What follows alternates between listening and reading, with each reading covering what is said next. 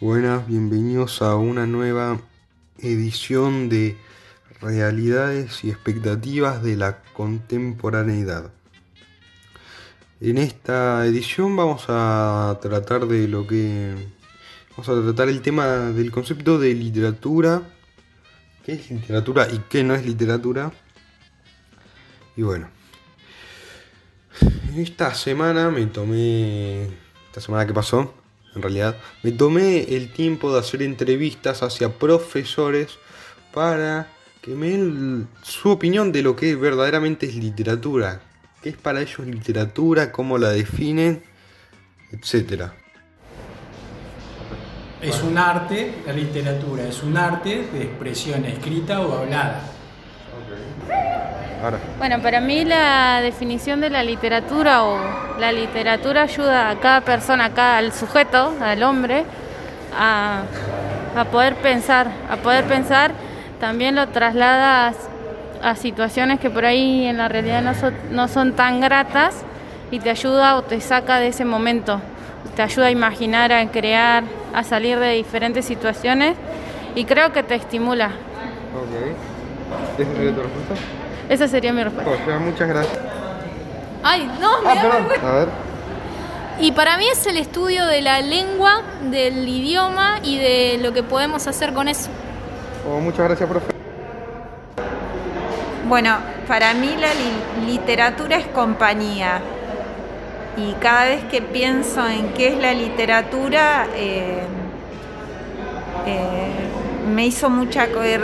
Me, me representa recuerdos que tengo de mi adolescencia, eh, en los cuales dediqué mucho tiempo a leer, no así ahora de grande. Así que eh, si pienso en la literatura me representa recuerdos, me representa compañía eh, en mi adolescencia. ¿Qué es la literatura para usted? Es una expresión cultural muy amplia de muchos pensamientos filosóficos, teológicos y experiencias vivas de, todo un movimiento o una generación a través del ser humano o del, hombre, que puede estar en una, en una ciudad determinada, en un, en un pueblo. muchas gracias. Muchos dieron soporte diciendo que la literatura es una expresión artística, otros dicen que es una forma de transmitir cultura, otros dicen que es un recurso de apoyo emocional en distintas etapas, eh, entre otros conceptos que son más o menos parecidos. Bueno, entonces, lo que vamos a tomar como realidad para en, esta ocasión va a ser eh, la, las ideas del crítico inglés Terry Eagleton. Eagleton durante mucho tiempo de su vida eh, propuso que la literatura sea tomada como, como algo ficticio, como algo no real, como algo que no existe. Sin embargo, si nos ponemos a pensar, incluso él se dio cuenta de que su misma edad estaba mal. Eh, hay obras literarias que están basadas en hechos reales, que, no son mentiras. Eh, como es el caso de el diario de Ana Frank. El diario de Ana Frank, bueno, eh, yo lo considero literatura Después, más adelante vamos a hablar de eso, pero eh, el diario de Ana Frank está situado en un, en un contexto de guerra, más en, más en específico la Segunda Guerra Mundial, el, holocausto, con esta situación que había en, Alemania, que no, no, fue una mentira, no fue algo que, eh, que el escritor de este libro, que en este caso fue Ana Frank, no es algo que se inventó, es algo que pasó, que ocurrió. Relata la historia de una niña que está situada en ese contexto. Eh, y no es algo ficticio. Entonces, a raíz de este. de, este, de esta. ¿cómo decirlo? esta problemática que le surgió a Eagleton, propuso una nueva idea. Eh, dando a entender que la literatura es mucho más flexible y más flexible en el sentido de que se le puede dar muchos significados eh, según las siguientes tres bases. Por ejemplo, por ejemplo no, sino eh, la base número uno. Todo puede ser literatura. ¿A qué se refiere con esto? A todo lo que tenga una finalidad, una finalidad, eh, ¿cómo decirlo? De placer, de satisfacción, de goce al leer y, que a su vez convenzca al, al lector de lo que está leyendo es cierto, siempre hace literatura, ya sea falso, ya sea una, una realidad falsa, una realidad real, valga la redundancia, eh, que esté basado en hechos reales o no, no tiene nada que ver siempre y cuando esté convenciendo al lector de que esa realidad existe. Eh, la segunda base es que todo lo que se consume como literatura es literatura. Por ejemplo, el Martín Fierro, acá en Argentina, un libro que representa mucho a nuestra cultura, la cultura gauchesca, eh, es eh, para nosotros es considerado literatura lo leemos y nosotros gozamos de esa lectura. Eh, sin embargo, esto es un ejemplo, no estoy diciendo que sea real. Eh, sin embargo, en un, un, estudiante tailandés en su escuela está leyendo en este momento el Martín Fierro. ¿Para qué? Para, para gozar del libro. Eh, no, no, la realidad es que no. La realidad no, sino que yo propongo que no. Y ese estudiante en realidad está leyendo a Martín Fierro para informarse sobre la historia argentina, la cultura argentina, para posteriormente responder un examen. Un ejemplo. Entonces, ese estudiante no está considerando al Martín Fierro como literatura, eh, que es algo que nosotros sí lo consideramos. ¿Esto está bien? Está bien que ese estudiante no considera al Martín Fierro literatura.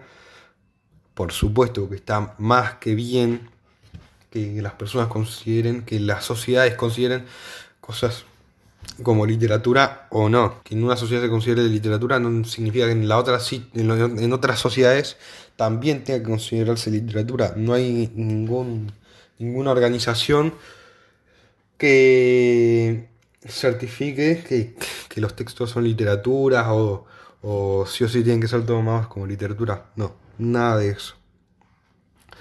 Y bueno, la tercera idea, la, tercera base de la idea, de la nueva idea de Eagleton fue que la literatura se caracteriza, se caracteriza perdón, por su fin estético y por un específico uso del lenguaje.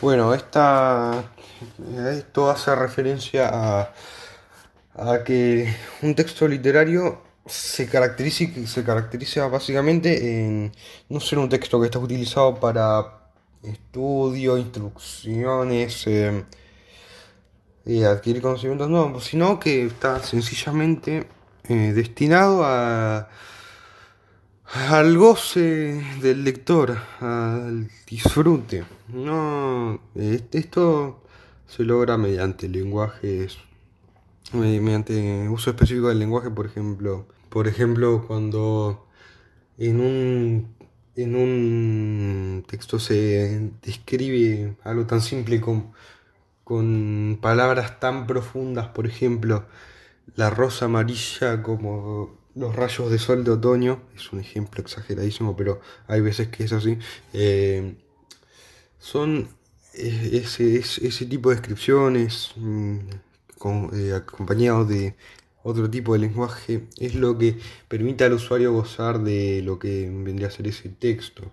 Con esto se diferencia los tipos de textos y bueno, teniendo en cuenta y bueno, teniendo esta novedad de Eagleton, en base a estas tres, a estos tres puntos que previamente mencioné, ¿está mal las definiciones que me dieron los entrevistados, esto de considerar eh, a la literatura que es una expresión artística, eh, un, recurso para transmitir cultura, está mal. Realmente, desde mi punto de vista, desde lo que yo puedo entender, no. Vamos a poner el ejemplo de, la mitología griega en la antigua Grecia. Bueno, en, en esta época la mitología griega era, era, eran relatos que explicaban eh, cómo funcionaba el mundo, eh, el origen del mundo para esa sociedad. Y bueno, para ellos era, lo, ubica en un, un contexto real. Eh, era explicación de su mundo, básicamente.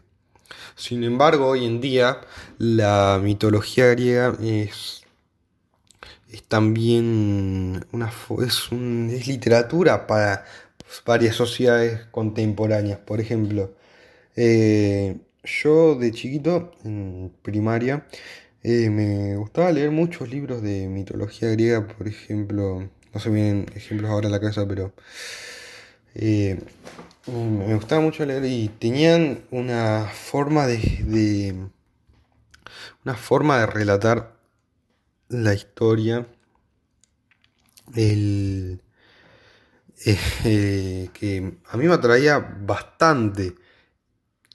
Sin embargo yo no lo veía como como un libro explicativo eh, bueno que no era real. Después de, leer la teoría de Eagleton y, estas, y estos tres puntos que propone sobre la literatura, eh, creo que yo solamente me quedaría con que todo lo que se consume como literatura es literatura, eh, porque a su vez para un lector le puede producir placer eh, cómo está escrito un texto, le puede parecer que es literatura, sin embargo cree que no es real, y esto creo que, creo que este primer punto no es tan acertado o se podría plantear de se podría plantear de, otra forma. Bueno, entonces para finalizar, ¿qué es literatura? ¿Qué no es literatura? ¿Es acaso el Martín Fierro literatura? Puede ser. Si vos estás convencido de lo que estás, de lo que estás leyendo, es literatura y a su vez estás disfrutando del texto, más allá de que creas que es real o no, es literatura. Y bueno, con esto cierro.